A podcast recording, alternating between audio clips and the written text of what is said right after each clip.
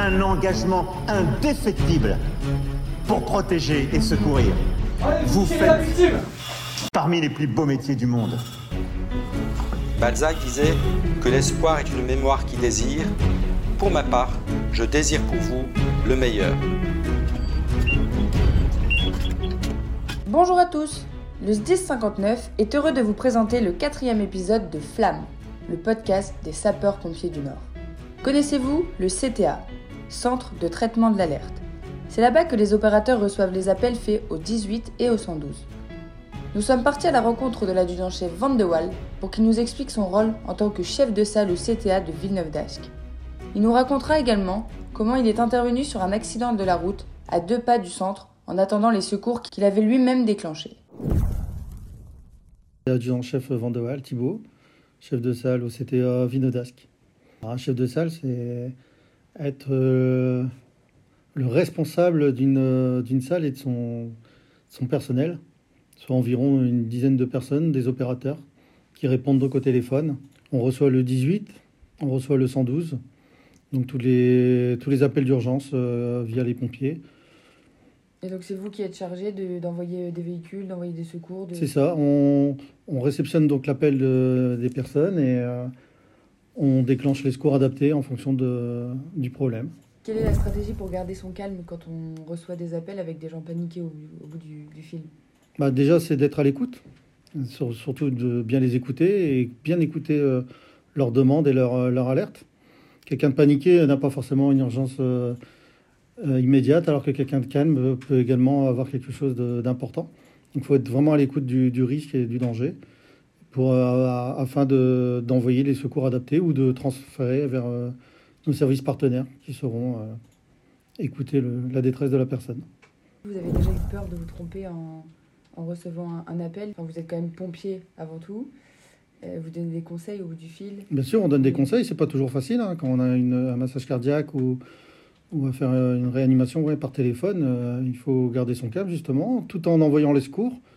Euh, demander aux collègues également d'appeler les services partenaires, parce qu'il faut par exemple une, un, SAMU, euh, un SMU rapidement sur les lieux. Un service mobile d'urgence et de réanimation, donc qui vient souvent la plupart du temps de, de Roubaix ou de Lille, pour le coin en tout cas, c'est comme ça. Et du coup, dans le SMUR, il y a un médecin, un infirmier Un médecin, un infirmier. Euh... Qu'est-ce que vous ressentez quand vous recevez ces appels? Est-ce que vous avez des, des sentiments, des émotions des...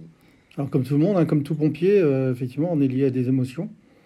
Nous, c'est à l'appel, on a une, sensation de, à la fois de, faire un travail euh, qui est hyper important pour envoyer les, bons secours le plus rapidement possible, de conseils, mais euh, on a aussi un côté de, frustration, qui est puisqu'on est derrière le téléphone et qu'on a envie d'aller aider rapidement les, gens sur place. Ça, c'est ce qui nous différencie des, pompiers qui sont en caserne, qui eux arrivent chez les gens et peuvent aider euh, directement la personne nous, on est obligé de le faire via le téléphone.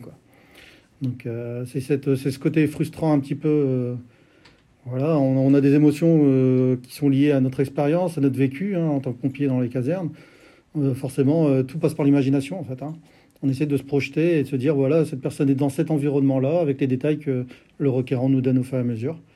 Et il va falloir l'aider, il va falloir donner des conseils au requérant pour sauver une victime. Ou, voilà. Donc en fait, c'est comme si vous arriviez sur intervention les, les, yeux bandés. C'est un peu ça, tout à fait. Ouais. Qu'est-ce qui s'est passé le 14 janvier 2022 14 janvier 2022, euh, donc, euh, je décroche un appel sur l'îlot Roubaix, donc le secteur de Roubaix.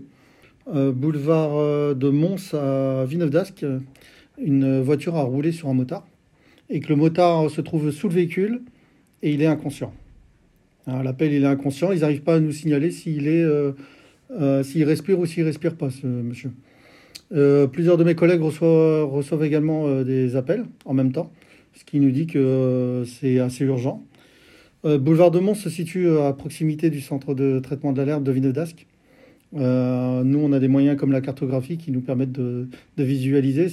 Ça se trouve juste en face de, à proximité de Décathlon, ce qui est pour nous à, deux minutes à deux minutes de, voiture. On appelle les services partenaires, on en prévient bien sûr le, SMUR, etc. Et je prends la décision euh, en tant qu'opérateur, je me dis euh, c'est juste à côté. Les secours vont arriver de l'île Bouvine, secteur de l'île, et vont arriver également du, centre de secours de Vinodasque. Il est 18h et souvent la, route est, est, plutôt chargée avec des bouchons.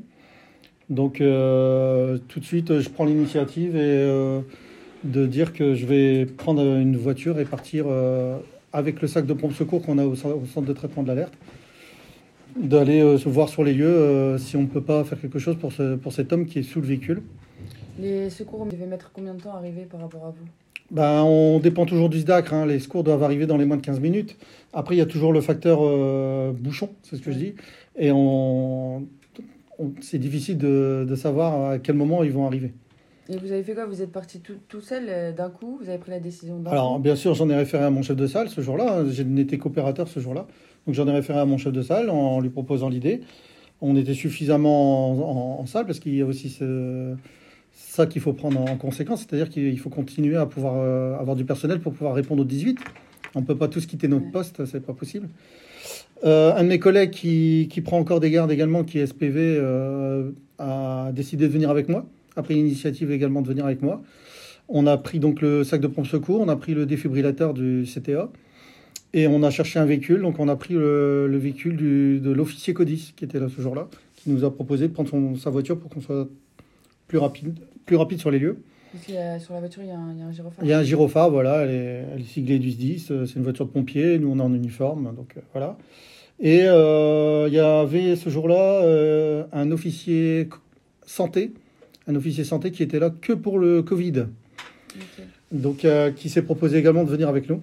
Donc, lui, son rôle, c'était de recevoir euh, les appels des pompiers qui ont le Covid. Voilà, c'est ça, exactement. C'est plus de la gestion interne euh, aux SDIS, hein, savoir les arrêts maladie, etc. Et ce jour-là, donc, elle était là, elle, a proposé de venir spontanément avec nous, sachant qu'elle prend des gardes aux urgences, etc. Elle travaille en, en milieu hospitalier, donc euh, bien évidemment, on n'était pas de trop de trois à, aller sur l'intervention. On a pris la VL et on est parti. On est arrivé dans les moins de deux minutes, euh, puisque l'intervention avait lieu au, bout de la rue. Euh. Donc, arrivé sur les lieux, effectivement, un attroupement de personnes. On est en plein milieu d'une route assez passante, surtout à cette heure-là. Donc, dans un premier temps, on essaie de prendre des renseignements. On voit une voiture accidentée de travers avec un scooter au sol en mauvais, mauvais état. Et on voit effectivement qu'un homme est allongé euh, sous le véhicule et, et, bloqué même sous le véhicule. Euh, après avoir essayé de prendre connaissance avec lui, on s'aperçoit qu'il est inconscient. Et on décide donc de faire un dégagement d'urgence. Hein, on est, on est arrivé sur les premiers sur les lieux, on a fait un dégagement d'urgence. Lorsqu'une personne est inconsciente sous un véhicule, euh, l'urgence, c'est de pas de le laisser sur le dos et de tout de suite pouvoir contrôler si la victime a, présente un pouls si son rythme euh, cardiaque fonctionne bien. Donc euh, on a fait un dégagement d'urgence, euh, on a pu faire un bilan normal, complet. Et de là, on s'est aperçu que la personne était en arrêt cardiaque. Donc arrêt cardiaque, eh ben, on avait un défibrillateur avec nous. On a commencé à la pose du défibrillateur, on a commencé à faire un massage cardiaque. Il y avait aussi l'incidence avec les véhicules qui, qui nous frôlaient, hein. donc il fallait faire également la circulation. Et quelques minutes après, euh, très rapidement, le SMUR de Lille est arrivé sur les lieux, accompagné euh, du véhicule de, de Villeneuve ainsi que tous les secours, à savoir euh, les secours de Bouvines et les secours de, de, de qui ont continué à procéder à, donc, au massage cardiaque, hein, qui ont pris le relais, et le SAMU qui a médicalisé donc, la personne. La victime était partie dans un état grave. Hein, on pensait réellement que personne n'allait pas survivre et il s'avère que la personne a été admise en déchoc dans un état euh, d'urgence euh, absolue. Et aujourd'hui, elle est décédée Je n'en sais rien. Ça n'a pas de nouvelles. Ah, si c'était à refaire, je pense qu'on le referait sans problème. Euh, la difficulté, c'est toujours l'estimation par rapport aux autres secours. Se dire, est-ce qu'on est assez rapide pour arriver avant eux, pour qu'il y ait vraiment une plus-value sur l'intervention? Puisqu'on quitte quand même notre poste et que pendant ce temps-là, on laisse un peu nos copains seuls, quoi. Mais euh, pour l'intérêt de la victime, effectivement, euh, on serait prêt à le refaire euh, sans aucun problème. vous n'avez jamais eu de nouvelles du coup? On n'a pas eu de nouvelles, non. On ne sait pas du tout l'état de la victime, mais bon. c'est un peu le rôle d'un pompier. on espère que. De, ça. et de. Et de, ne jamais avoir de. De, de, retour. de suite, ouais, voilà, de retour de, de ce qu'on a fait. Ça aussi, ça fait partie aussi du côté frustrant de, de la personne qui est, qui est au bout du film. Mais c'est comme ça, quoi. On n'a pas toujours. Euh, les gens ne nous rappellent pas pour nous dire, bah, en fait, euh, ce que vous m'avez dit de faire sur telle ou telle personne, eh ben, ça, a porté ses fruits. on a réussi à le sauver grâce à ça. voilà. On essaie de faire au mieux. Hein. Une heure après, après l'intervention, l'infirmière vient, vient, me revoir en me disant, tu sais, l'intervention qu'on a fait tout à l'heure, la personne, eh ben, son cœur battait au départ jusqu'à l'hôpital et est partie en réanimation. Donc euh, ça, c'est toujours des, des, nouvelles qui font plaisir. Quoi. Et donc vos gestes ont eu euh, une réelle plus-value On pense euh, sincèrement que nos gestes ont, eu une plus-value sur l'intervention. Hein. il, faut, il faut avoir un, massage cardiaque précoce, un dégagement d'urgence rapide. Donc oui, notre, notre rapidité a, a forcément aidé à l'intervention. Nous remercions l'adjudant-chef Van de Waal qui a pris le temps de nous expliquer son rôle dans la chaîne de secours et de nous avoir compté cette intervention hors centre de secours et inattendue. Retrouvez-nous sur nos réseaux sociaux pour davantage de contenu sous le nom du 1059.